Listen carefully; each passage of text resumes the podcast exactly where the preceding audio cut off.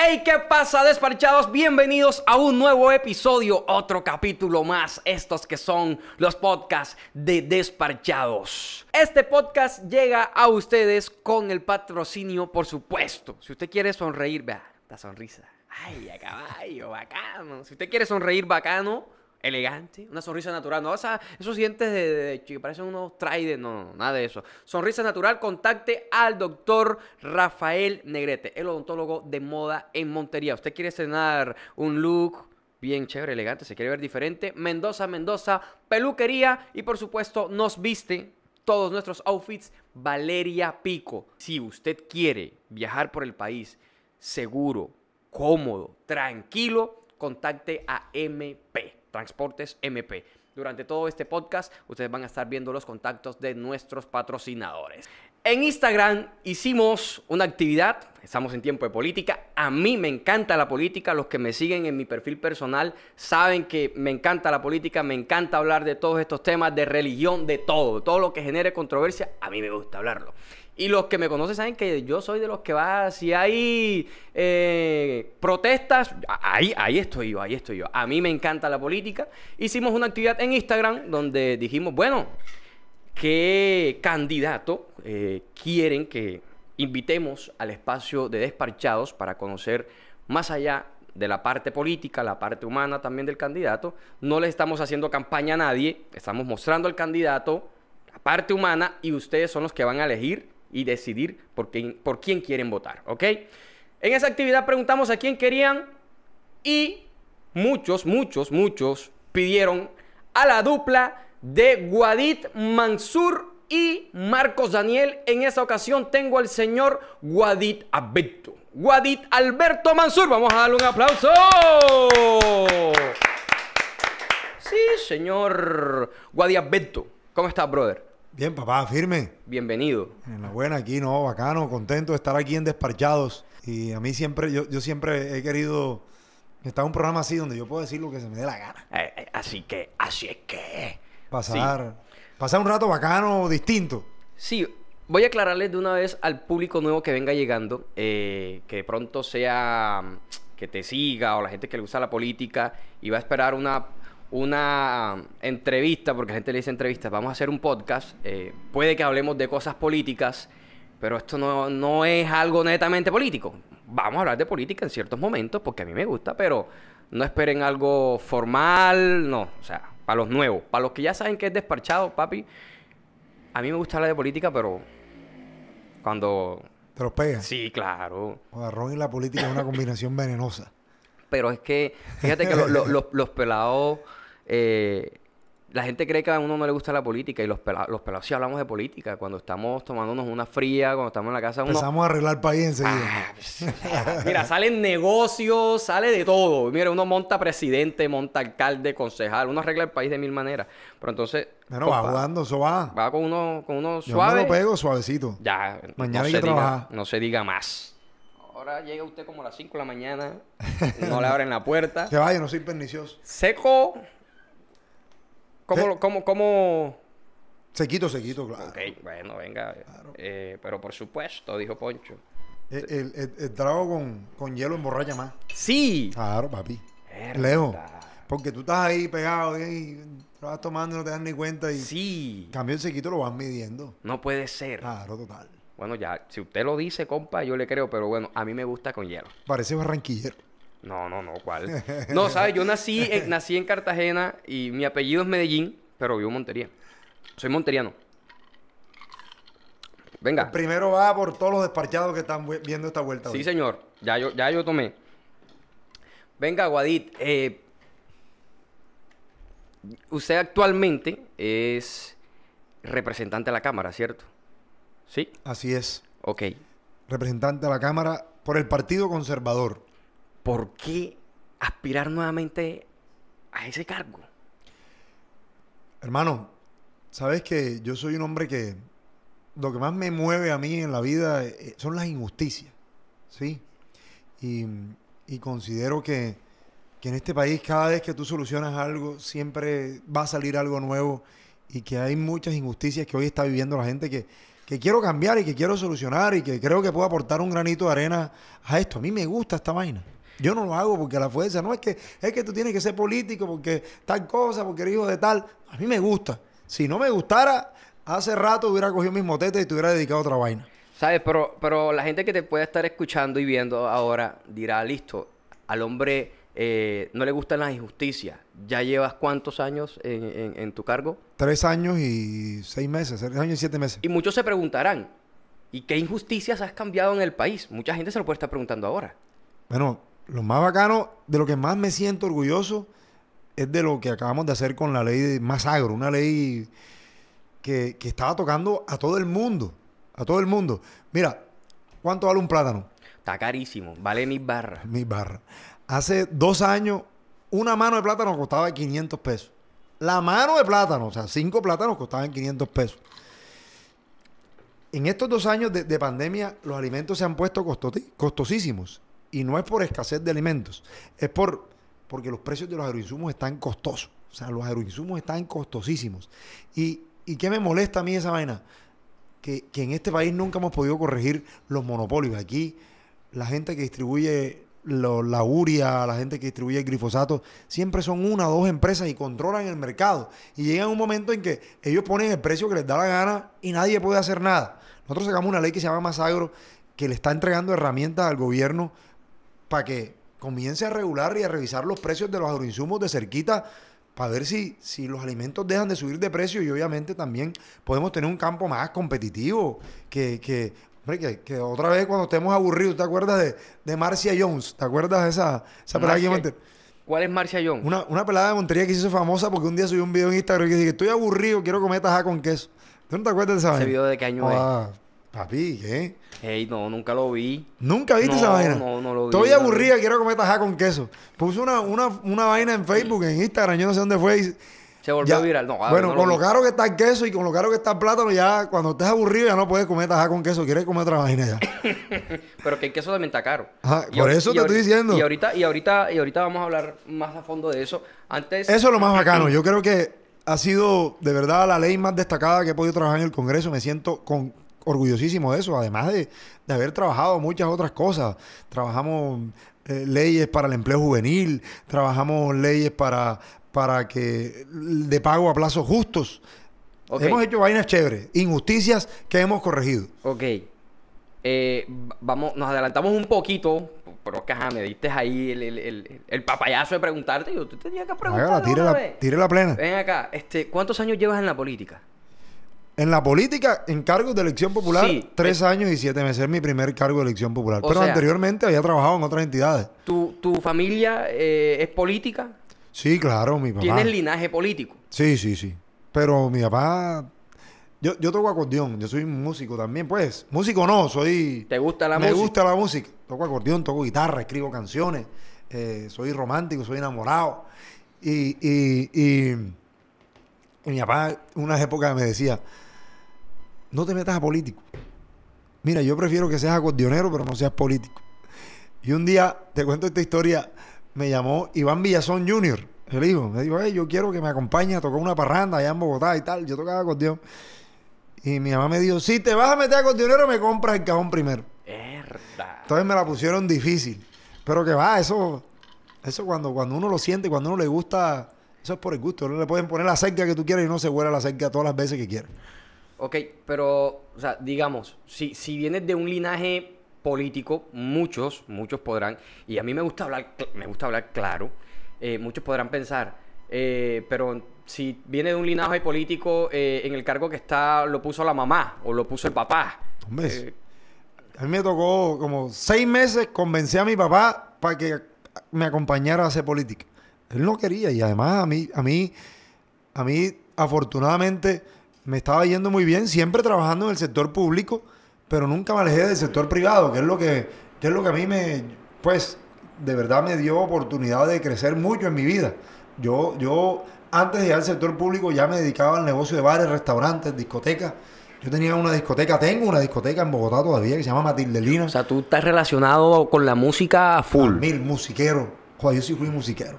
Musiquero, musiquero. Musiquero que me gustaba corretear un músico. Ya. Cuando yo estaba pelado, me, decían, eh, no, que Peter toca en el Guamo Bolívar. Para allá me iba yo para el Guamo Bolívar a corretear a Peter Manjarre. No, que Calé Morales toca en Ibagué. Para allá me iba yo en Ibagué. Oye, una vez me salvé de una vaina increíble. Una vez Calé me invitó para Neiva, que tocaba en Neiva. Y, y estuve montado con él en el bus. Montado con él en el bus. Y después dije, no, no, man, ya, ya esto es mucho trapo, quédate quieto. Me bajé del bus y ese día la guerrilla le quemó el bus a Calé. Ay, marica. Te lo juro. O sea que... Y yo cogía para donde fuera, me encantaba la música y, y eso de verdad me permitió primero acercarme a la gente, bacano, y, y a mí me gusta acercarme a la gente.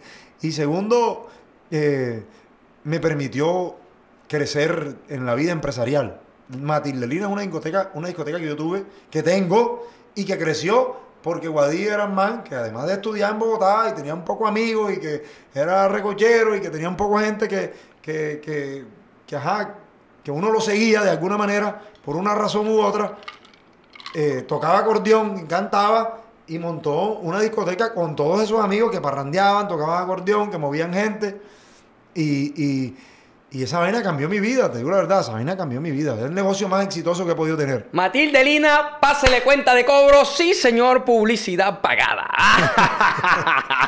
no, mentira, mentira. Ah, hemos pasado dura con la pandemia, papi. Sí. Uf, ya cerramos un local, no cerramos el primero, ya cerramos el segundo, ahora vamos para el tercero. Y ahí estamos viendo para ver cómo paramos las patas, pero lo bacano, ¿sabes? Que, que, el, que el nombre de la discoteca tiene recordación, ya tiene, ¿qué? 14 años vamos a cumplir en junio. Tiene que contratar a mi artista para Matilde Lina, o sea, porque y entonces. Papi, yo escribo canciones, que me grabe una canción y lo llamo Matilde Lina. Este Te la pongo ahí, entonces. Oye, definitivamente esta gente. Y- Dicho, oye, político Y- tenía que ser. Y, y cobro por las canciones que escribo. Ay, no, ya crees que es ay, gratis. ¿cuánto regalía y todo el viaje? Todos los juguetes. Ah, Ahí entonces, ¿qué? Ah, pues pucha. Pues ya me jodió ya. Oiga, eh, si Iván está viendo eso. ¿Va, ¿Eso va o no va? Ivancho, háblame.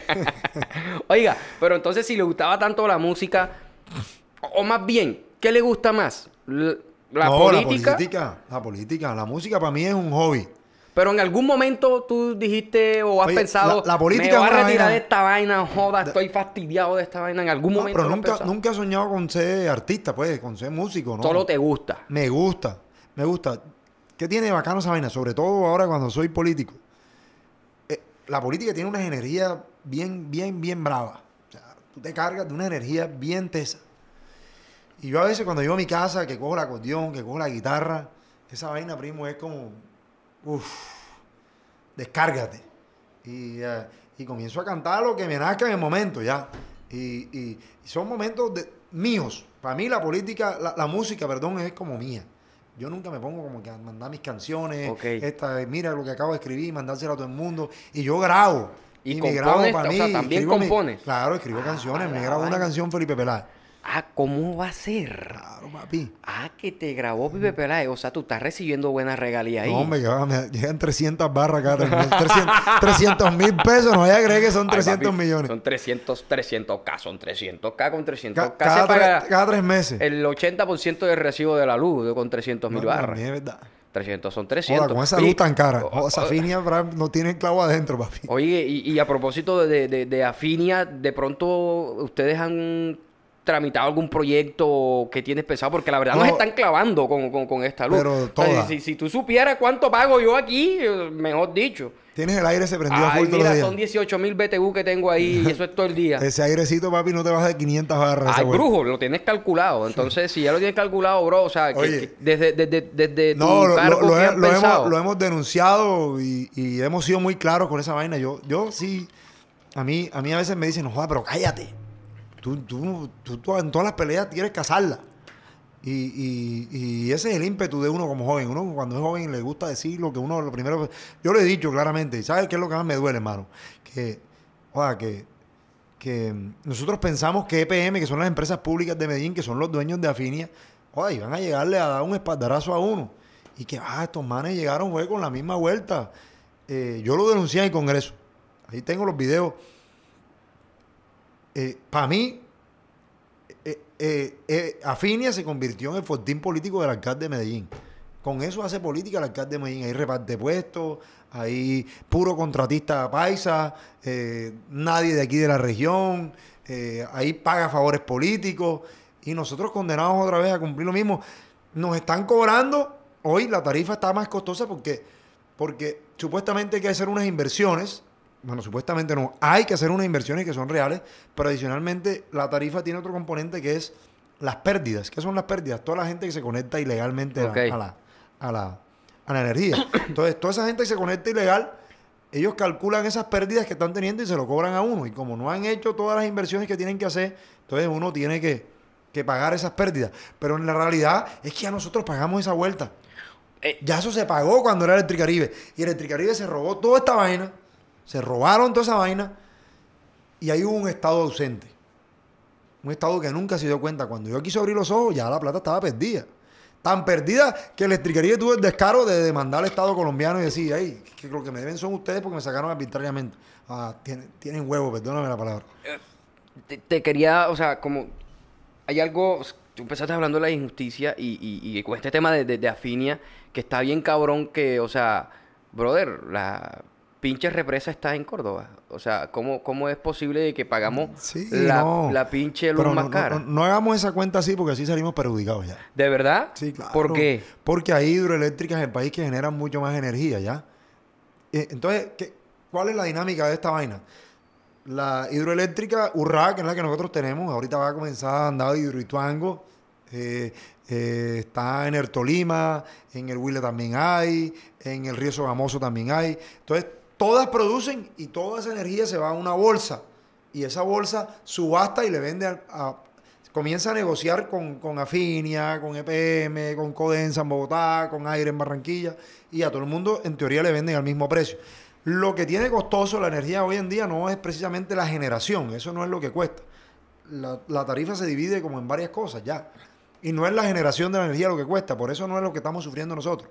Lo que tiene costoso la energía son las inversiones que toca hacer para que la gente no se siga conectando ilegalmente a la energía y las y, y- y sobre todo pues eh, lo que se está perdiendo por la cantidad de gente que hay conectada ilegalmente. Me refería al hecho de que si aquí la producimos, o sea, eh, eh, o sea, si la producimos, ¿por qué la tenemos tan cara si la estamos produciendo desde aquí? O sea, ese es el punto. No, es que lo costoso, vuelvo y te repito, la energía, para ponértela sencilla, la energía tiene cuatro componentes en, en términos sencillos. Generación, distribución, eh, no, generación, transporte, distribución y comercialización. Generación, transmisión, distribución y comercialización. ¿Sí? Cada etapa es un componente de la tarifa. La generación, que es lo que hace Urra, no es costoso. Digamos que la distribución, que es lo que hace Gemsa, eh, no, Gemsa no, viene siendo como, ¿cómo que se llama esa que iban a vender ahorita? Eh, ¿Cómo se me fue el nombre? La distribución, la, la distribución son las líneas esas grandotas que tú ves a veces por ahí, Ok. eh, que son O sea, altísimas. en conclusión, no tiene nada que ver que el- Nada, nosotros estamos pagando energía cara es por la energía que se está perdiendo, eh, digamos, la gente que se conecta ilegalmente y por las inversiones que hay que hacer. Pero lo, lo barro de eso es que ya nosotros pagamos esa vaina, papá. O sea, pasamos de un mal a otro. Claro, así es. ¿Y qué propones es. tú?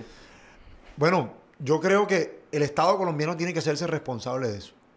Y aunque diga el gobierno de Duque que ya hizo una inversión, que la verdad es que sí la hizo y pagó una plata, tiene que pagar más y dar más plata para que del bolsillo del Estado, del gobierno nacional, salga esas inversiones y no salga del bolsillo del usuario. Esa es la única solución. Las inversiones hay que hacerlas. Para que la energía, para que no se te queme el computador, no se te queme la pantalla, no se te queme la licuadora, no se te queme el aire. Hay que hacer inversión para que la gente no se conecte ilegalmente, extender las redes. Eso vale un billete, ¿ya? Pero lo que no es justo es que nos, nos estén cobrando nosotros, porque ya nosotros pagamos esa vaina. 15 a 20 años que estuvo electricaría aquí, nosotros le estuvimos pagando. Te has tomado uno solo. Me estás haciendo trampa. Segundo va porque, porque podamos llegar al Congreso nuevamente. Cuando estemos allá, nos demos la pela para que el Estado colombiano le meta el billete a esta vaina y no, no, no nos explote en el bolsillo de los costeños. Bueno, eso lo decide la gente que nos está allí viendo. Ustedes son libres. Están aquí conociendo a un candidato. Usted, la última palabra la tienen ustedes. Ya él brindó. Ustedes. Oiga, me voy a- a- a- a regresar con lo, del- lo de Felipe Peláez. Quedé aquí con la, La con la, con la cosita aquí. ¿Qué canción es? Se llama Empecemos de cero. Empecemos de ser. ¿Cómo dice? Despecho, papi. ¿Cómo dice? Despecho, ahorita-. Ajá, pero ¿cómo dice? Dice, te estoy buscando para decirte que te quiero tanto, para decirte que todo ha cambiado, que eres mi vida, que tú eres mi cielo. Te quiero, mi amor, te quiero.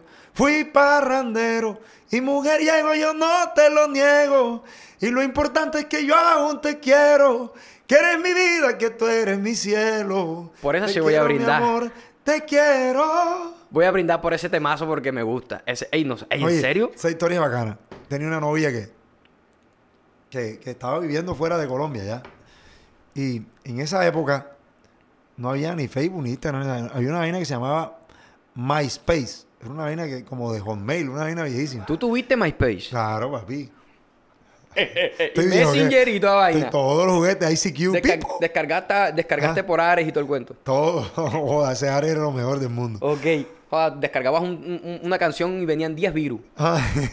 Ajá, y entonces échame el cuento para Joder, no ver. es nada sino lo que se demoraba en ese gustar canciones No, para pa- descargar. papi, entonces para ver si, si descargaba y después no era la canción, sino que era otra vaina ya. Te mandaban otra vaina. O sea, el Ares era una vaina y puta. Eh, y entonces, nunca se me va a olvidar, yo estaba, yo estaba con, con, con mi papá, mi papá hacía política y estaba en San Bernardo en ese entonces, eso fue como un febrero más o menos para esta época, no me acuerdo qué año. Y yo, y yo le dije mentira a la novia mía, ¿ya?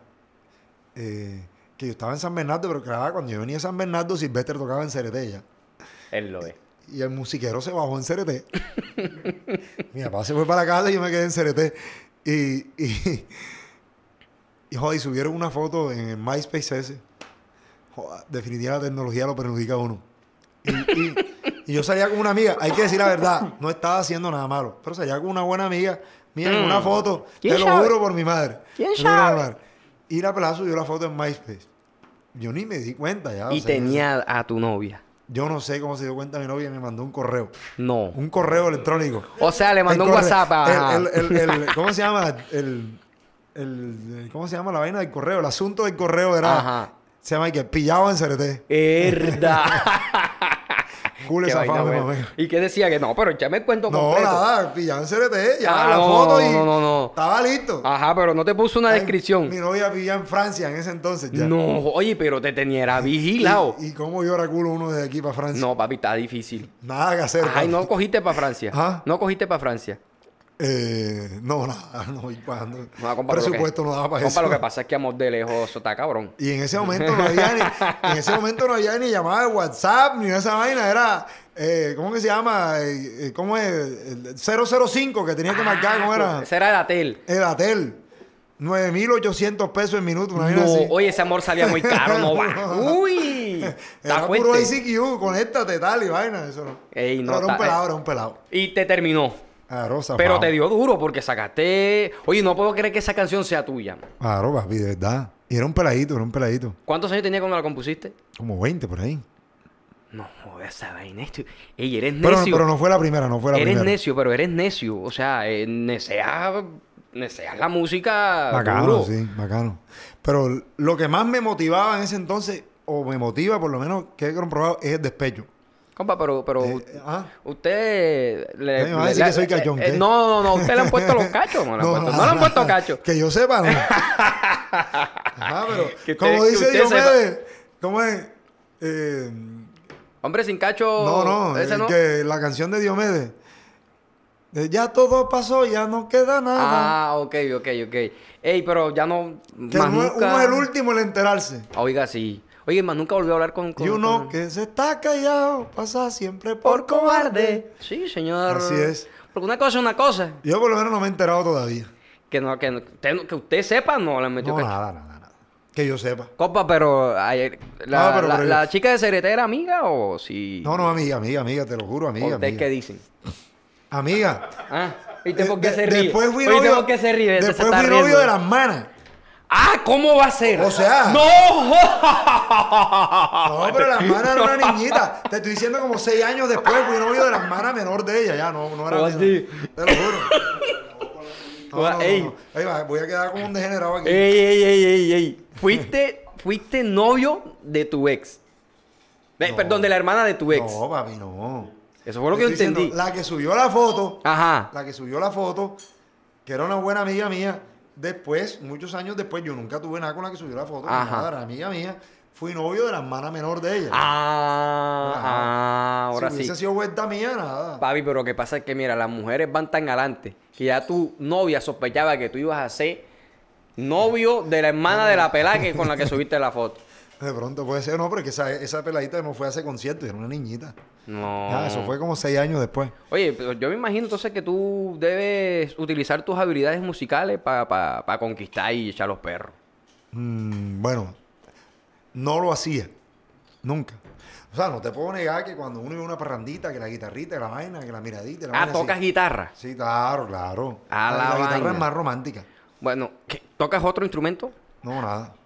No, no, no, no, espérate un momentico. Yo recuerdo, yo recuerdo que yo fui con Johnny Hoyos. Bueno, porque yo trabajo en, en- en el tema de la música y todo este cuento. Fui a acompañar a Johnny Hoyos, no sé a qué evento fue. Claro, sí, era usted, compadre. Usted estaba tocando el acordeón Claro, claro, el acordeón, sí. y, y- estaba y- y cantaste. Sí, sí, sí, sí, sí, ya me También. acordé. Lo que haya que hacer, papi. Ah, este man, o sea, este man se retira la política y lanza carrera después, o sea, ya. No, no, nada, nada. Lo mío es la política. Yo, a mí esta vaina me gusta mucho. Me gusta lo que hago. Yo disfruto lo que hago. Y, y te atreverías a tocar de pronto, no sé, el, el que es musiquero carga. ¿Cómo es que el que le gusta No, el yo- barro? El que yo, le gusta yo el- digo la verdad, yo hago campaña política y me pongo el acordeón al pecho. Yo el acordeón la tengo en el carro. Cada vez que me dicen, baja el acordeón, el acordeón va para abajo. Ah, bueno, entonces, no sé no, si. a, mí, a mí no me da pena esa vaina. Es que mientras, mientras los amigos míos, no sé, cuando estaban pelados se dedicaban a aprender otra cosa, yo me dediqué a aprender acordeón. Y aprendí acordeón, a tocar acordeón por, por una casualidad de la vida. Yo cuando estaba muy chiquito, tenía nueve años, eh, me enteré en la cantaleta mía, para regálame un acordeón, regálame un acordeón, regálame un acordeón, regálame un acordeón. Y, y, y mi papá me regaló el acordeón. La primera acordeón mía me la regaló Beto Villa. Ah, pero usted, man. Pero mi papá estudió con Beto Villa a la universidad o el colegio, yo no sé qué. Ya, eran llaves y Beto Villa me regaló la acordeón o se la vendió, yo no sé qué carajo. Una acordeón de segunda. Y yo la medio la, la, la, la charamusqué por ahí y chao. Después, estando más grande, ya tenía como 14 años, no, o sea, no le paré mucha bola, no aprendí muchas nada. Estando más grande, me accidenté haciendo motocross, me partí la pierna, duré un año sin caminar y como no podía cenar, si no andan muletas y vainas de esas, estando ahí, o sea, duré como tres meses en silla de ruedas y como el resto en muleta y no podía cenar ni salir con mis amigos ni hacer deporte, le volví a coger la vaina del acordeón y ahí fue donde aprendí, ya estando más O grandecito. sea, durante la recuperación aprovechaste para es, así estudiar el instrumento. Así es. ¿Cómo así que te, te, te accidentaste? O sea, tú eres necio, ¿vale? O sea, tú tú estabas dándole a la moto. Sí, sí, sí, me gustaba. A mí me gusta mucho el deporte. O sea, no soy bueno en, en muchas vainas, pero me encanta. Pero te gusta hacer de toda Claro, vaina. papi, ajá, cuando, cuando, cuando, cuando no eres bueno jugando fútbol, le toca comprar balón. Y en el colegio te decía, yo llevo el balón, me Pero a, mí me dijeron que, pero a mí me dijeron que tú eras malísimo jugando fútbol. Sí, pero me encanta jugar fútbol. Oiga, no sé Oye, si, yo me rebusco, yo me rebusco. me rebusco. No sé si eh, de pronto le podrían buscar la Ah, acordeón porque para que ver, yo, yo, yo lo, yo lo he visto, yo, yo lo vi, yo lo vi, Me voy a buscar al carro ahí. yo lo vi, yo lo vi en ese en ese concierto que fui con Johnny Hoyos y te vi allí interpretando el acordeón y te vi cantando también. ¿Verseas, improvisas? Ah, Me gusta. Me gusta, no- vaina. No, soy bueno, pero, pero me rebusco también. Necio, necio. Me rebusco. Ah, bueno, bueno, esperemos a ver que, que, que traigan ahí el acordeón, que se traigan guitarra y toda vaina, porque... Tú no tienes guitarra aquí, ¿no? No, bro, porque todo está en el estudio. O sea, es que aquí es el estudio de video. No, pero tú eres musiquero jambón. Eh, ey, no, musiquero que se respete. Anda con guitarra, con caja, con Dios, No, con porque es que yo no, yo, o sea, yo soy compositor, o sea, yo, y, y yo compongo sobre el beat. O sea, es que, ajá, somos géneros Oye, distintos. Rapero, ¿qué? Vaina Sí, esa, sí. Pura urbana y tal. Pero también, ¿sabes que También compongo vallenato. Sí. Ah, soy Pero necio también. así como yo. El otro día me puse a componer. pinta de cachón. no, ey, vale, mira, ¿qué pasa? ¿Qué pasa? Vale, mira. no, el otro día me puse a componer con Iván, con Iván Ballesteros y sacamos un, un cachonazo ahí Sí. bacano. Ay, yo te lo digo, papi, eso se ve en la cara. Ey, no, ey, ey, ¿qué pasa? No, lo mío, el, el fuerte mío es el reggaetón y, y- y el rap. Eh, bueno, por acá llegó, llegó el, el- acordeón. Vamos a ver si es verdad. Que no, Claro. que, que- que no, que, demuéstrale a la gente que lo está allí viendo que es verdad que usted toca. ¿Sabes cuál me gustaría a, a mí personalmente que, que- que la, la que le hiciste a Pipe? man? No me da el tonito aquí, pero este tono no me da para esa canción, pero Bueno, ¿sabes qué? La de Pipe, eh, eh, ahorita que con la guitarra. va jugando, va jugando. Ahorita la que quiera.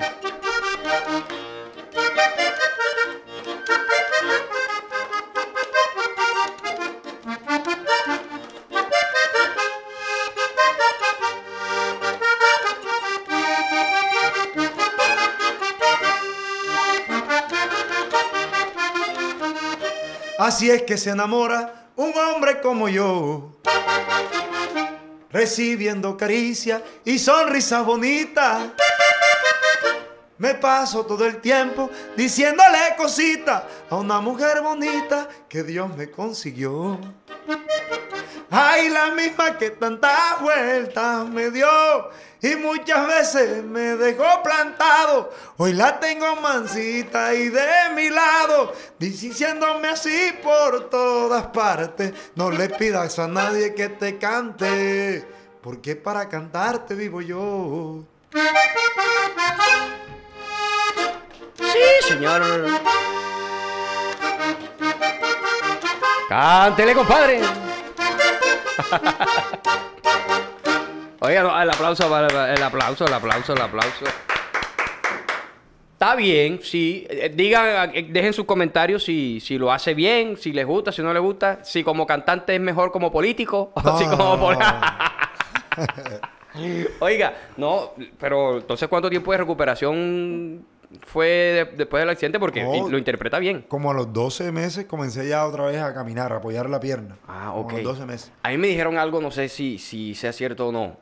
Tienes una pierna más larga que la otra. Un centímetro, sí. O sea, tú, tú vas a lo Dari Yankee. Nada, tú- nada. Pero no cojeas o sí cojeas. Nada, pues uso una plantilla ahí que no, no se me nota. Ah, Sí. que, que, que- que tramposo es por, por eso que no uso chancleta, papá. Ah, siempre zapatado. Siempre enzapatado. Ah, ok, ok. Oye, Está buena me, la- pongo la, me pongo la chancleta y ya. Está bueno el truco. Ahora, ahí sí está, eh, papi, con el tumbado. Va, va, yo. Yo. Ok. Así es. Llegó la, la guitarra también, trajeron guitarra. Claro. Eh, ahora sí la, la, la que le hizo a Pipe. Yo, bueno, te voy a decir una vaina. Yo, yo solamente escribo canciones con guitarra, con acordeón. Nunca daba a escribir una canción. O sea, después que le hace los arreglos. Y aprendí solo a tocar guitarra. Nadie me enseñó. Es que este man es necio. A ver, es necio, man. Y, y- y en esa época no existía YouTube. ¿Y cómo hiciste? Ahí viendo vaina en internet, pero no había YouTube. O sea, no te daban clases de guitarra en YouTube como O ahora. sea, no era como tutorial. ¿Cómo aprender? Epa. Sí, ahora, ahora eh, el conocimiento está un poco, un poco más asequible. Así es. Cada minuto que pasa, cada vez que yo te veo, siento que me haces más falta. Quiero abrazarte de nuevo. El desespero me mata por ganas de darte un beso. Anda y quítame estas ansias que vivir sin ti no puedo. Vuelve por Dios, no seas mala. Tú sabes cuánto te quiero. Me ganaré tu confianza. Te haré feliz, lo prometo. Olvida todas mis faltas. Comencemos de nuevo. Te estoy buscando para decirte que te quiero tanto. Para decirte que todo ha cambiado. Que eres mi vida, que tú eres mi cielo. Te quiero mi amor, te quiero y fui parrandero. Y mujeriego yo no te lo niego. Y lo importante es que yo aún te quiero. Que eres mi vida, que tú eres mi cielo. Te amo mi amor, te amo. Oh, oh, oh. Usted estaba golpeado, compa. Joda, papi, duro. Estaba golpeado duro. De esos despechos que quitan el hambre. que se pone flaco la gente. Compa, pero usted, además de ese, de ese guayabo, ha tenido otro, digamos, otro bajón amoroso así que te haya puesto. Porque me estabas diciendo que te iba bien componiendo cuando estabas. Sí, sí. Pero ahorita en la Despechado. pandemia, ¿sabes que, que eh, estaba estrenando novia, obviamente. Eh, mi novia actual. Ah, eso tío, ya Y- te iba a preguntar, "Ay, pero ¿cuántas novias? En, e- en eso, en eso, en esos en esos dos mesecitos iniciales de la pandemia que, que uno estaba como perdido, que nadie podía salir, que no estábamos trabajando en el Congreso en teoría, porque no, no, no habíamos incursionado en la virtualidad, que te voy a decir una vaina, tan barro esa virtualidad en el Congreso. Uf, vaina es ba- Hacemos un paréntesis. aburría. Hacemos un paréntesis. Eso no es lo mismo. A mí me gusta estar ahí golpear, golpear el escritorio. El escritorio, sí, sí, sí, sí hicieron algo durante eso. O sea, que- No, salieron muchas leyes y muchas cosas, pero, pero no es lo mismo, no es lo mismo, no es lo mismo. Lo, lo único bueno de la pandemia, de verdad, es que esas crisis a veces muestran, ¿cómo te explico? de pronto falencias. Eh, o- Cosas que tú anteriormente no habías visto o que de pronto estaban ahí y ahora se hicieron más evidentes, resaltaron. Sí, te digo lo de falencias porque, por ejemplo, fíjate que como nunca había pasado algo como, como lo de la pandemia, o sea, nunca habían implementado, no tenían un plan B para cuando no pudieran reunirse de manera presencial todos. No, además de todo, y yo creo que sirve para tecnificar el Congreso. De alguna manera sirve para implementar la votación electrónica, para, unas cosas importantes, para, para que eh, sea como más transparente las sesiones del Congreso, de alguna manera. Pero, pero lo más importante es para ver de, de esos momentos tan difíciles qué oportunidades podemos sacar, cómo podemos salir adelante.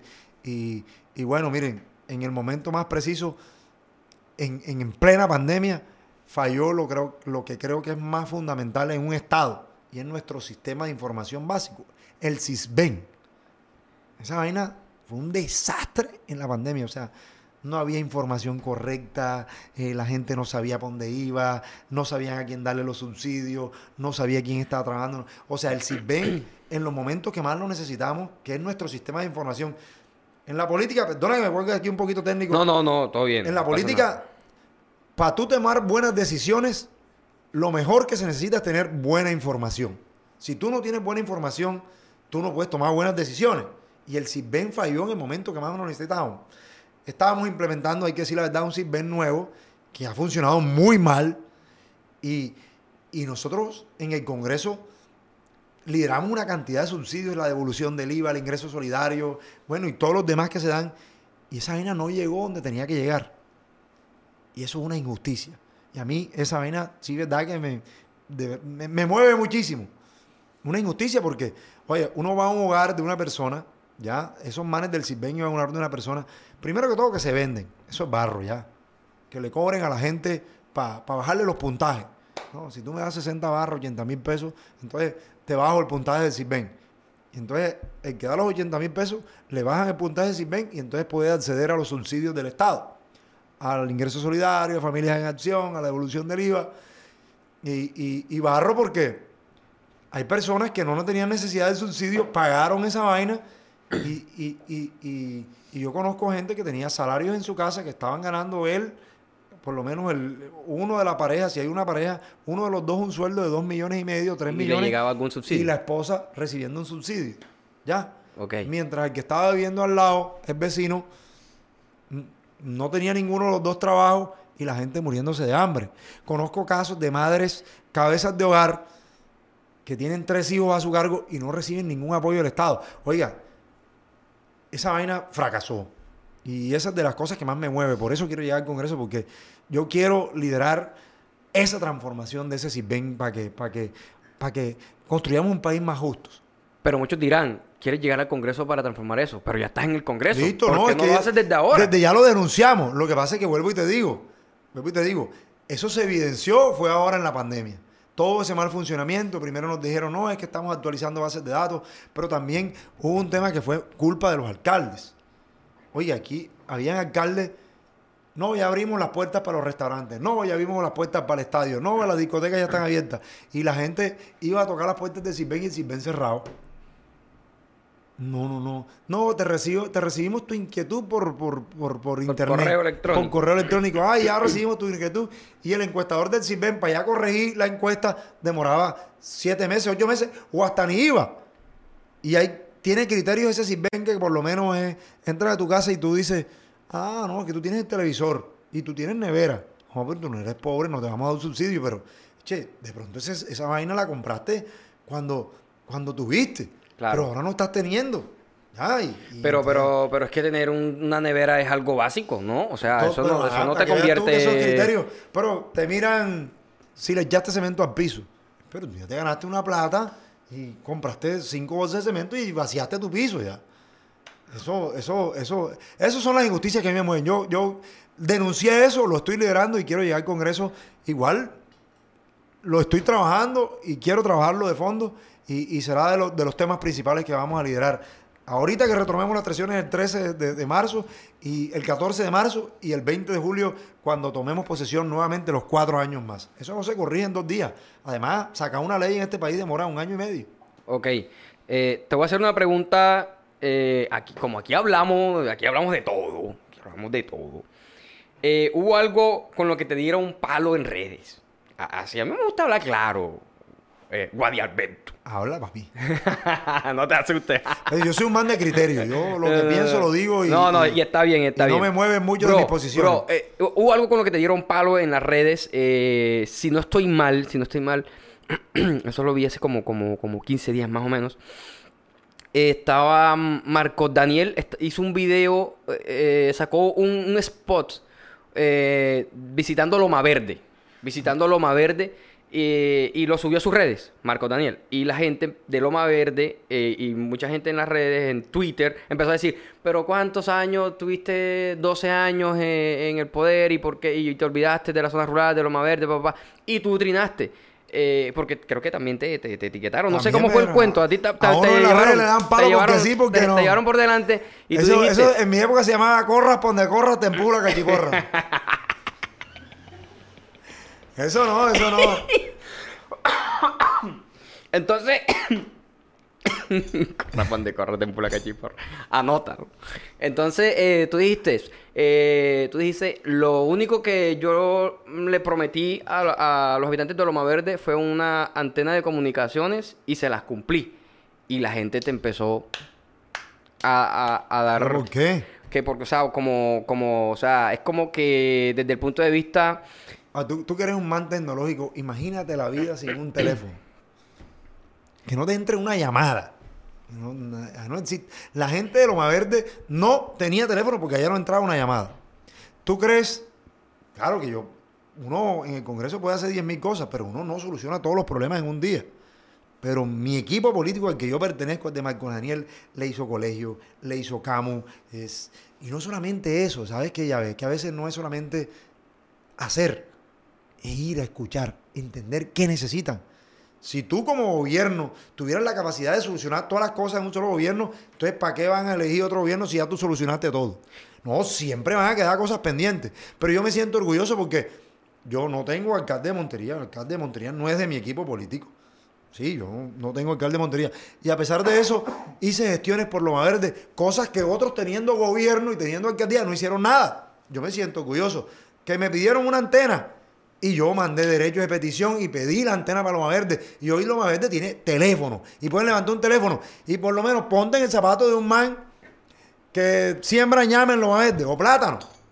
Ese man para vender plátano tenía que ir a Montería o esperar que alguien viniera a comprarle el plátano. Hoy en día puede coger el celular y decir, hey, socio, tengo plátano para vender, ¿quién no puede venir? Y se evitan intermediarios. Nada más arranca desde ahí. Nada más arranca desde ahí. Pero si le agregamos, y, y, por, por, ejemplo, es que, mira, la gente, la gente va a decir, eh, pero es que con una, con una antena, o sea, es como, no, como, no, que, no, es, es, como decirle, cómo, o sea, cómo explicártelo, eh, es como que el sentir de la gente es como que es muy poco y a la vez como si se lo estuviese sacando en cara. O sea, es como algo así. O sea, siento es que, que, a mí, que la gente lo vio A mí me así. preguntaron, ¿qué hiciste tú por la Mavete? Yo dije, hice esto. Ok. Eso hice esto. Y además hice una ley, que ya te la conté, que es la de más agro, que lo de los insumos, que no es para Loma Verde, es para todos los campesinos de Colombia. Brother, y ahora que tú tocas el Yo tema con de... esa ley me, me, atrevo a llegar a cualquier rincón de Colombia y decir, trabajé por el campo colombiano. Mirarlo a los ojos. Es un resultado concreto. Bro. Concreto. Yo no he arreglado el mundo. Yo no he arreglado el mundo. Aquí faltan cosas por hacer. Si yo no sintiera que faltan cosas por hacer, no estuviera poniendo mi nombre a consideración. Yo sigo trabajando y, y la gente cree que, es que, uno, que uno llega allá y que al día siguiente ya todos los problemas se solucionaron. Ya tienes que arreglar todo. Eso no funciona así. Hay que decir la verdad. Guadit, Alberto, este, eh, ahora que te toca, tocaste el tema de, de, listo, el, el, que siembra ñame, tiene el celular y, no, eh, no va a necesitar intermediario. Ojalá fuera así, pero el que el campesino es el que más golpeado está en nuestro país. Y, y- y todo depende, o sea, todo es- el- en el estrato más alto, todos dependemos de lo que se cultiva, porque a la final el campo es, es el alma de todo. ¿Por qué en tantos años, yo sé que apenas llevas tres años tú en tu cargo, pero ¿por qué en tantos años nuestros campesinos todavía no tienen las vías terciarias como deberían ser? O sea, ¿qué Pues, pasa? Son, son muchos kilómetros, primero que todo, y, y obviamente no hay plata para arreglarlas todas en su momento. Hay gobiernos que no le han dado prioridad a eso. En este gobierno de Duque, eh, eh, hay que decirlo, de las cosas buenas que hay que reconocerle a Man es que le metió un billete bueno a esa vaina. Y, y- y ya se van a comenzar las obras. No todas, pero ya se van a comenzar las obras. Aquí hubo una costumbre muchos años, era que, que- que echarle unos viajes de balasto y después pasar la máquina. Eso a los cuatro meses de aguacero, papi, ahí no ya, hay nada. no, ya no va. Sí, en este gobierno se ha invertido mucha plata en eso. eh, eh, y, puedo decir que he gestionado muchos en Córdoba proyectos que hoy son una realidad, que ya están arrancando. Y hay que seguirle midiendo la ficha a eso. Miren, el Partido Conservador tuvo una iniciativa eh, importante. A los bancos se le cobra el 4% más de la renta, una tasa, y esa plata, que son como 800 mil millones de pesos, toda va, esa plata adicional que se le cobra diferencial a todas las empresas del país, va dirigida toda para vías terciarias. Y eso es una vaina que nos inventamos nosotros. Obviamente todavía falta mucho. Y, y lo otro que, que- que hay que decir la verdad, que es una propuesta muy bacana que yo lidero con Marcos Daniel. Marcos Daniel, yo hago fórmula con Marcos Daniel para Senado, Mm. publicidad política pagada. El mejor alcalde que tenía Montería, papi. Eso no se lo quita a nadie. Cuenta de cobro. Yo voy a pasar como dos cuentas de cobro aquí. Hay, hay una propuesta bacana que estamos Bro, bro, bro, vas atrasado. Bueno, va. Va- Vas atrasado. por las vías rurales. Ey, ojo. Ojo porque eh, voy a hacer un paréntesis aquí rapidito. Si sales electo, en dos años volverías a este espacio y Claro, a rendir cuenta. a rendir cuentas de lo Claro, que estamos una, hablando hoy. Cuando quiera, papi. Cuando quiera. Yo a esa vaina no le tengo miedo. Bueno, Ojo con eso, manito. Yo soy un hombre. de- Yo soy cansón. Yo soy un hombre que sabe que e- el eslogan de mi campaña y la de Marco Daniel este año se llama resultados. Resultados. Yo no, yo no hablo paja. A mí me gusta hacer cosas. Yo no me caso en todas las peleas, ni me las sé toditas. Yo tengo mucho que aprender todavía. Pero yo me meto temas en la cabeza con los que yo voy hasta el fondo. Con los que yo voy hasta el fondo. Y esos son los que quiero seguir dando, resultados. Hoy me conoce mi gente por resultados. Pero también me conocen, ¿sabe por qué? Porque en el Congreso lo que hay es gente que va allá a calentar silla. No prenden el micrófono nunca. No hablan ni una sola vez. Yo sí. Y a mí me gusta cantar a tabla. Y me dicen a veces que estoy hasta imprudente, que soy impetuoso. Pero yo digo las cosas como son. Eso me gusta a mí, eso me describe a mí. Y hablo clarito y cantado. Y a mí también. No, no Entonces- hablo así como que estoy entonces- hablando aquí allá. entonces, Allá pero- me toca más refinadito, saquito, corbata, que es de las Pero- cosas que menos me gusta. pero- ese acartonado, la corbata. A mí me gusta el jean, el tenis y la camiseta, así como estoy. te- yo, yo de hecho estoy grabando. Yo, y yo, estoy- estoy yo, yo cuando voy a comprar, yo cuando voy a comprar en un almacén y vaina, eh, me mido la camiseta, si me queda bien la negra, la compro blanca, verde, la misma. Y a mí que me conoce sabe que yo siempre estoy. Bro, eh, ahora que tú dices que tú dices las cosas, bro, yo también. Y te digo algo, en serio, el campo necesita urgente el arreglo de las vías terciarias. Y yo, yo pienso que, o sea, no sé, ahorita Sí, más es lo más te- importante, te- te- sin duda o sea, alguna. yo creo no que eso vamos a debería construir ser... un mejor campo hasta que no tengamos buenas vías terciarias. Y es que no podemos construir un mejor país si, si los campesinos están llevados del puta, marica. O sea, no podemos. O sea, es que, o sea, yo todavía no puedo entender con Oye, tantos pero- años de pero gobierno. Ha sido un buen año para los campesinos. En en términos generales, este último año ¿Por de porque les están pagando bien la mayoría de los productos. Les están pagando bien la mayoría de los productos. Habría que mirar. No, y es que hay un, un de- una- un tema portuario. Hoy hay una crisis portuaria inmensa en el mundo entero. ¿Ya? Y entonces, ese poco de TLC que han firmado, ese poco vaina que traen alimentos de otras partes mucho más baratos, allá iba. ya no están llegando, lo que ha permitido que los campesinos puedan vender mejor sus cosechas.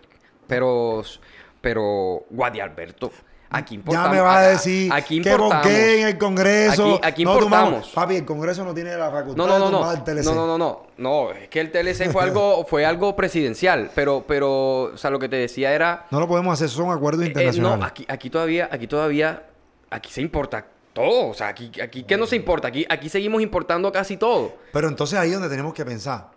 Y, y- y es Vamos más, a producir algo que se necesite aquí, que no se importe. O que no lo necesitemos aquí, que lo necesiten en otra parte y que no lo produzcan. y entonces, ¿dónde está el apoyo económico de esos campesinos? Es más, en el, en el Urabá van a hacer un nuevo puerto, más grande. Oye, Un- papi, un- esos manes se están llenando de billetes. Ahora, no sé si, no, Y- no- pero no son no- los pequeños, son los grandes. No, pero ese- pero en el Urabá ese- están sacando bananos y todos esos bananeros están, la tienen toda. Bro, Se la pero están ese, ese- puerto que van a hacer en, en el Urabá nos va a quedar cerca. Muy cerca, porque el Urabá, somos vecinos. Somos vecinos de aquí del Urabá. Ya estaríamos, o sea, pienso yo que deberíamos estar pensando cómo sacarle provecho No, a nuevo primero que tenemos que pensar es, es que aquí pensamos al revés. Dicen, no, yo voy a producir maíz. Pero ahí, ¿quién te va a comprar maíz? Yo voy a producir ñame, pero ¿quién te va a comprar ñame? Hay que arrancar. eh, eh, eh, primero es, ¿qué quiere la gente? ¿Qué está consumiendo el mundo? Eh, eh, eh, el mundo cada vez son más habitantes, muchísimos habitantes. ¿Qué está consumiendo el mundo? ¿Y qué tenemos que producir nosotros que podamos producir en nuestras tierras y que el mundo esté necesitando? A veces que también es que yo lo único que sé es de ñame, entonces voy a sembrar ñame. Pero ¿quién te compra ñame? Ahí es donde necesitamos un Estado que, que, que, digamos, tenga políticas y que ayude a focalizar la producción del campesino. No es lo que ellos quieran sembrar, no es lo que ellos quieran sembrar, sino lo que el mundo necesite. Y ahí es donde tenemos que apuntarle y, y es donde no, no nos hemos logrado organizar. Entonces hay que organizar una formación también para los campesinos, una formación técnica y, y llevarles nuevas propuestas y decirles los productos que, que- porque afortunadamente Oye, yo te voy a contar una historia. Yo, yo- nuestro Valle del Sino es muy fértil. nosotros los que trabajamos en campo, yo soy agricultor, lo digo, yo, yo siembro maíz. Yo siembro maíz, eso es una de las mejores herencias de mi familia, el amor por el campo. Y, y una vez me aburrí del maíz, del algodón, siembro maíz y algodón. Porque joder, eso era, duraba uno, esa vaina es como una ruleta ya. El agricultor es como una ruleta, tiene cuatro años malos y uno bueno. Pero cuando le pega al perro, le pega bacano. Entonces dice, el otro año me va bien y otra vez vuelve y te clavan. Y, y, y entonces un día me aburrí del maíz y Cuando dije, le pega al perro, ajá. Me aburrí del maíz y dije, voy a sembrar batata. Joder, y me pegaron qué engordada. La batata es sabrosa, Uf, dulce. linda. La, la batata es como el primo hermano de ñame. No, hombre. Del- no, de ñame. La batata es como un primo hermano de la uyama. La que yo sembraba era una batata naranjadita. Es que hay batata morada y batata... La batata morada es dulce. eh, Esa no. es la que yo te digo. Pero la, la naranjadita es más dulce, más sabrosa. Es como una no uyama. conozco la batata naranjada. No, ah, papi, ¿qué? Y papi, yo también soy campesino. Y, y yo cultivo naranja. Papi. y, de, y de hecho Tú soy. tú- y soy tú con de. esos mellones azules tienes pinta de todo menos de no, ay, campesino. no, lo que pasa es que. ¡Ey! ¡Ey! ¡Ey! ¿Qué está pasando, madre mía? No, déjamelo, déjamelo. El podcast no se ha acabado. Déjamelo en guerra larga. Ahí de quite. Bro, bro, pero te voy a decir algo. Y para que veas tú que sí. Y te voy a hacer una pregunta. Te voy a hacer una pregunta. Eh, de hecho, yo soy de uno de los, de los pueblitos más importantes de Córdoba en cuanto a la, a la producción de cítrico. ¿Cuál es? De cítricos. Bueno, aquí hay varios. ¿De qué cítrico? De Buenos Aires. Sí, señor. La naranja. Sí, señor. Bro. Es un y- buen amigo allá. Conocí un pelado que eh, apellido Macea. Que, que lo conocí. Miguel Ignacio Macea Sí, señor. estudió conmigo. Estudió contigo. Ingeniero agrónomo. Sí, señor. Sí, señor. De verdad. Sí, señor. Le Estudió tengo conmigo. mucho afecto a ese pelado. porque- Moreno. Ah, alto. Ese. Ah, papi. Eh, ojalá Ah, diga esta vaina, porque yo me escribo mucho con él. Lo conocí, lo conocí en, en, en Buenos Aires, trabajando en esa vaina, en las asociaciones de cítricos de Buenos Aires, de vainas de esas. Y, y la verdad que me llamó mucho la atención lo que el pelado hacía por echarse al hombro la vaina. Un peladito, era un peladito en ese entonces, ya. Hoy ingeniero agrónomo y, y tiene un trabajo muy bonito ya, eh, con agricultores y con vainas. Y, y- me recuerda de los momentos cuando llegué a, a Montería a trabajar la política. Hablo mucho con él por WhatsApp. Y, y, y vota conmigo, hay que decirlo, papi. hicimos una buena bueno, amistad. Bueno, allá él, allá él. allá él. Esos son los votos fijos. Oye, eh, para que veas, para que veas tú que sí, que, que es más, mira, ¿tú sabes cuántas naranjas caben en un saco de fique? Tamaño promedio. Caben 364 naranjas. Me tocaba echármelas al hombro, así que no te engañes por el pelo azul. Sí. Ah, sí Y tú- pilla. tú- tú no te Porque- agarras- tú no te agarras los mechonchitos. No, no, no. Cuando estoy estresado me desenredo los gajos. O sea, si empiezo, o sea, si cuando estoy ya así de más, demasiado cabrón con el estrés. No, sí papi, para empiezo a desenredar. desenredarte esto tiene que pasarte un rastrillo. Ey, ey, pero cualquiera diría lo mismo. Cualquiera diría que, que tú no tienes cara de sembrañame. Para ver, muestra la mano, muestra la mano y la cámara para ver No, si tú no, tienes. yo no, yo no la siembro. no tiene caño, no, no tiene, no tiene callos, no tiene callos. Ah, papi, ¿viste Y- cómo te cogí en el juego también? No, yo, no- yo no la siembro, no. Batata. Me- me- me- Eso, batata. Estábamos hablando de la batata. Ajá. Oye, la cantidad de empleo que generó esa vaina. Porque sacar la batata, o sea, cosecharla, sacarla de donde estaba enterrada, es una cantidad de gente. Yo me sentía contentísimo. Me engordaron, ¿ya? Se fue el primer contenedor exportado para Holanda, pagaron el billete por adelantado. Segundo contenedor, el billete por adelantado. Y yo contento, ya cuando me engordaron, me dijeron, no, que, que ahora hay que mandar tres contenedores y te pagamos ya cuando el contenedor está allá, mandar los tres contenedores y... Hasta el sol de hoy. Hasta el sol de hoy yo no lo he vuelto a ver. Adiós, Lu, que te guarde el cielo. ¿Cómo Hasta hacemos- ahí me quedaron las ganas de sembrar patatas. Otra vez para el maíz. Oye, ¿nacional o junior? Junior. Ah, ¿cuántas estrellas tiene el junior?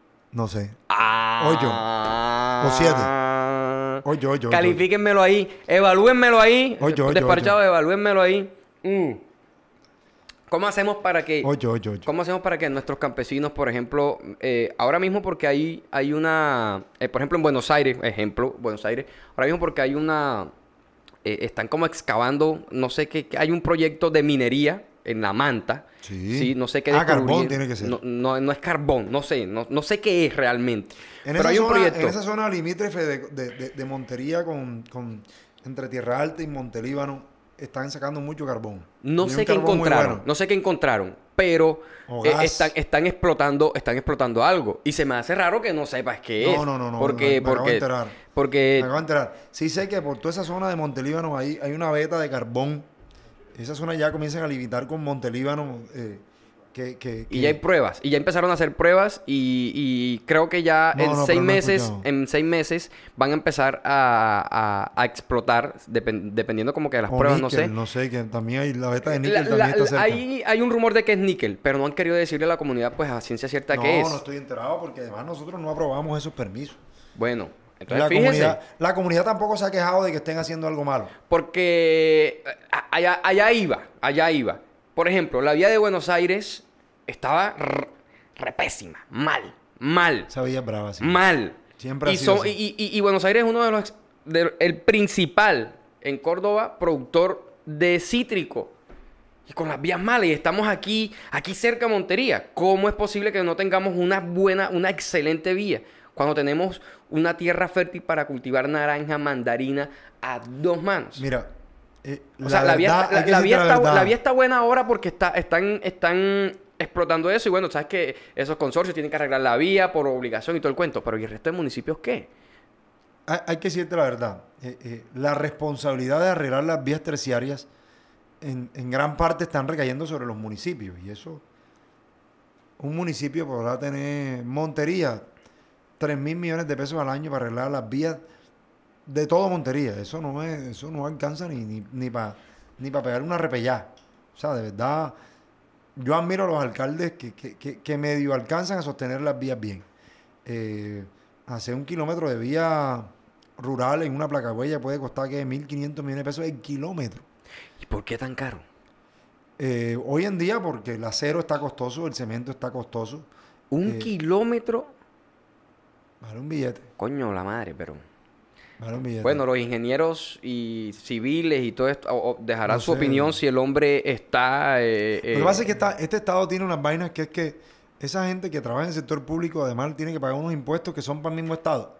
Entonces, de esos 1.500 millones tiene que contarle que la estampilla del adulto mayor, la estampilla de la Universidad de Córdoba, la estampilla Pro Deporte, eh, la estampilla del Fondo de Seguridad. De ahí tiene, o sea, descuentan una cantidad de vainas que suman como, como el 20%. De esa plata que te estoy diciendo yo, el 20% se va en impuestos, como el 18% se va en impuestos.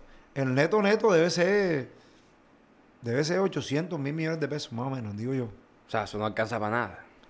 Sí, la plata que tienen los o municipios sea- no alcanza. Toca buscarla. Este país es un país centralista, marico. En Bogotá, tú, tú cuando eres de provincia tienes que ir a Bogotá a buscar de todo, hasta un mercado. Si una gente se inunda, tienes que ir a Bogotá a tocarle la puerta a alguien para que mande unos mercados para sacarle la, para darle a la gente que se inundó y está en un colegio, una colchoneta, todo. O sea, en definitiva hay que descentralizar muchos procesos en, Sí, el, en el país. ese- esa es la mentira más grande de la constitución colombiana. Si tú te lees la constitución y tú preguntas cuál es la mentira más grande de la constitución, es la descentralización. Este es un país excesivamente centralista. ¿Desde dónde es pensado en Bogotá? Y entonces, a veces, desde el mismo Bogotá dicen, la vía que tienes que arreglar es la vía, no sé, eh, la vía Nueva Lucía. Y porque un cachaco dijo que era la vía Nueva Lucía. ¿Sí? Que no tiene ni puta idea de por Ni- dónde Nada va. más mini idea por dónde va la tabla. No tienen ni idea de que la- lo más importante en este momento era la vía de Buenos Aires que están sacando las naranjas. ¿Ya? Y si dicen que es Nueva Lucía, tiene que ser Nueva Lucía. Ahí es donde uno tiene que estar en el Congreso con este prendido, papi. Con el micrófono. Ese es el que no lo paga nadie. Ok. El micrófono. Cantar la tabla y decir las cosas como son. Por eso hay que elegir congresistas que les guste hablar. Ok. Congresista tiene que hablar. Congresista callado no sirve. Y no tanto que le gusta hablar, porque hablar, hablar puede hablar no, no, cualquiera. hablar para decir la verdad. Para decir la verdad. y proponer. Y proponer, Y obvio. que haga. Y proponer, pero también a uno lo evalúan por muchas cosas que hace, pero no lo evalúan por las cosas que uno deja de hacer. ¿Cierto? O por lo que uno evita en el Congreso. Por las vainas que pasan por enfrente de uno y uno las evita. Mira, yo te voy a decir, si tú revisas las redes, una de las cosas más bárbaras que pasaron por mis manos en el Congreso era que un congresista pretendía reportar en data crédito a todas las personas que, que tenían multa de tránsito. ¿Tú te imaginas esa vaina aquí en A me- Montería? a- al, al 80% del país, prácticamente. O sea, que si tú a los seis meses no pagas la multa de tránsito, te reportan en data crédito. Yo dije. Yo, ese yo- está cabrón. ¿Quién era día- ese? ¿Quién era ese? No, no voy a decir nombre porque eso no eso es Pero si usted canta la Porque- ca- si usted- No, si no, usted- no, si- porque yo, yo- yo- a mí no me gusta haciendo, hacer política hablando mal de los demás. Está bien. Y de pronto la realidad de su ciudad, de donde él venía, Bogotá, de pronto funcionaba. Sí, no sé. Pero aquí en Montería, aquí en Montería, primo, ¿tú te imaginas esa vaina? Un man que sale en una moto a rebuscarse un día sin seguro obligatorio a, a mototaxiar, ya. Lo para la policía, le pone una multa de tránsito. Pierde la moto porque no la saca a los patios. No tiene con qué. Le ponen la multa que no la va a pagar nunca. Y tras de eso, Y para terminar rematar, lo van a reportar de data crédito para no sacar una licuadora fía. Joda. Yo ese día, fue uno de los días que hablé más duro en el Congreso y le dije, le dije, le dije a ese congresista, le dije, hey, tú, vives en un país distinto al mío. Tu país es distinto al mío. Y, es ahí donde yo digo, "Joda, hay que construir país de las regiones y hay que pensar más en los territorios para que, para que de verdad de verdad, el día que pensemos en la Colombia, en esta Colombia, y que la llevemos allá, y no pensemos un país de Bogotá, esto va a ser distinto, distinto. Ese es, ese es, eso es lo que yo, eso es lo que yo siempre, por lo que siempre he luchado, y por lo que siempre digo a los cordobeses, este micrófono no lo va a pagar nadie. Yo soy un hombre que, que llega allá y que siente de verdad lo que sienten los cordobeses. el tiempo se ha ido volando. Eh, creo, si no estoy mal, este ha sido uno de los podcasts más largos. Sí. que a mí me gusta, a mí me gusta hablar de esto. ¿Cuánto nos tiramos? Me gusta. Yo creo que llevamos como una hora, más o menos. Sí, llevamos una hora. Llevamos una hora. Sí, yo, ya yo más o menos siento cuando me paso de los 45 habituales. yo- pero de todas maneras que a mí me gusta hablar de esto. A mí me gusta hablar de esto. eh, porque yo vengo de abajo. O sea, ahora aquí nosotros tenemos un, un estudio muy bonito y todo, pero, pero, brother, nos ha tocado muy duro. Emprender en Colombia es muy, es muy duro. Y, y, y a mí me duelen muchas pero esto cosas que pasan en el papi, Esto país. está firme, esto está bueno. Cualquier día que quieras hablar paja de otra vaina, te dice. Me voy a despedir con Oye, una pregunta. hágale. Sí, di- dime, dime, dime. no, no, no, no. ¿Qué me iba a decir? Que, que hablar paja sabroso. Es... sí, bro, sí, sí, sí. A mí, Eh, a mí cuando estoy estresado, lo que más me gusta es llamar a mis amigos, "Ey, vente para acá a la casa, bordillo, en el andén, y hable paja hasta que uno se aburra y se acuesta uno relajado. Se desahoga uno, ¿no? Así es. Me voy a despedir con esta pregunta. Eh, ¿cómo, ¿Cómo visionas Córdoba? Yo visiono una Córdoba productiva. Creo que sí tenemos la oportunidad de, de- de generar una, una agroindustria en este departamento. Por todas las facilidades que tú mencionaste. Lo único que tenemos que descubrir es cuáles son los productos que tenemos que sembrar. No podemos seguir haciendo lo mismo. Si seguimos haciendo lo mismo, los resultados van a ser los mismos. ¿Sí? Y en eso me incluye a mí. Exacto, sí, Es porque un- es- te me adelantaste. Eso me incluye a mí. Te me adelantaste. Eh, eh, creo que hay que hacer una política con enfoque diferencial para el territorio, sobre todo en materia de productividad, y la vamos a sacar del estadio.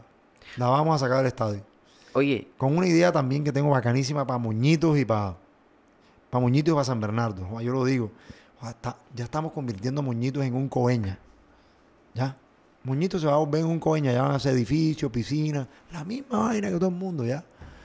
Oye, esa vaina tiene, tiene un ecoturismo bacano. San Bernardo tiene un ecoturismo bacano. Yo le he dicho a los alcaldes de allá, le he dicho, hey, socio, estas playas de aquí no dejen que hagan locuras. Hagan un tipo de hotelería y de vivienda completamente distinta. Y les puse el ejemplo de Tulum en México con, Can- con Playa del Carmen. Playa del Carmen. Playa Eco- del- Ecoturismo.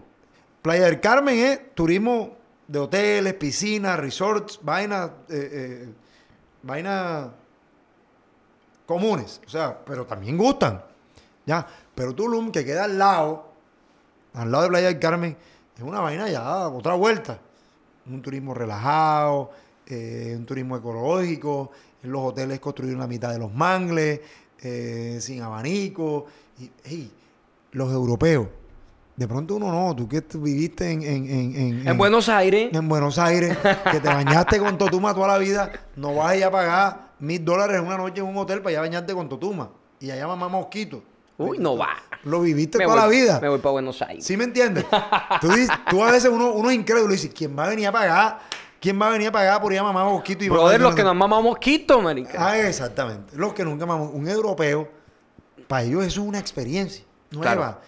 Pagan lo que tú quieras por ir a dormir con un tordo para que no lo piquen los mosquitos y al día siguiente levantarse y bañarse en una totuma. Eso es, para ellos es la locura. Obviamente una vaina bien elegante, con una cocina, con una, una buena cocina, una buena comida, una vaina bien organizada ya. No es tampoco coger cualquier... Pero eso tiene que ser, esas son las políticas con enfoque diferencial. Y eso yo quiero meterlo en el próximo plan de desarrollo antes de que sea tarde, porque yo no me han parado mucha bola con esta idea y yo sé que es la idea de revelación para el turismo en Córdoba. Ok, eh, sería, sería magnífico eh, eh, una segunda parte de este podcast, porque todavía tengo muchas, o sea, que tengo un montón de cosas El podcast por- musiquero, por preguntar. también. Hay muchas cosas por las que hablar que quisiera preguntarte todavía, porque pues te digo en serio, a mí me gusta el tema de la política. Si, si la música no me hubiese gustado más, Pero te- eres rebeldón, eres rebeldón. Bro, yo me puse la capucha. Ay, mentira. Calmemos. no, mentira. No, pero en serio, es que ah, lástima que se nos acabó el tiempo, Pero, pero, pero sí, eres sí de los quería. que pasa de, de- de- la, de la crítica a la acción o solamente critica. Brother, Porque hay gente que le eh, gusta criticar. mm, ¿ya? Es que Suben un video en las redes de un man maltratando a un perro. Pero- Ay, qué injusticia, ¿por qué no lo regaña? Pero el vecino le está dando con la chaqueta al perro y, y- tú- y no le dicen nada al vecino. ¿Tú te le medirías a, un- a una segunda parte? Claro, papi, cuando quiera. Oh, ok. Porque Eh, hay mucho, hay mucha, ¿cómo hay dicen mucha por tela ahí? ocultar. Soba. Soba. ¡Ey! ¿Qué pasa, despachados? Él es Guadit Alberto. Guadit Alberto Mansur. Y estuvo aquí. Porque ustedes lo pidieron. Ustedes votaron. Y aquí estuvo. Guadit Alberto Mansur. Nos vemos en un próximo episodio. No olviden activar la campanita, suscribirse. Ey, si ustedes se vieron este podcast y, y- no se han suscrito, joda, marica, ya, ya, ya me voy, ya, ya. Nos, nos vemos, chao, ya, ya, ya. Está buena.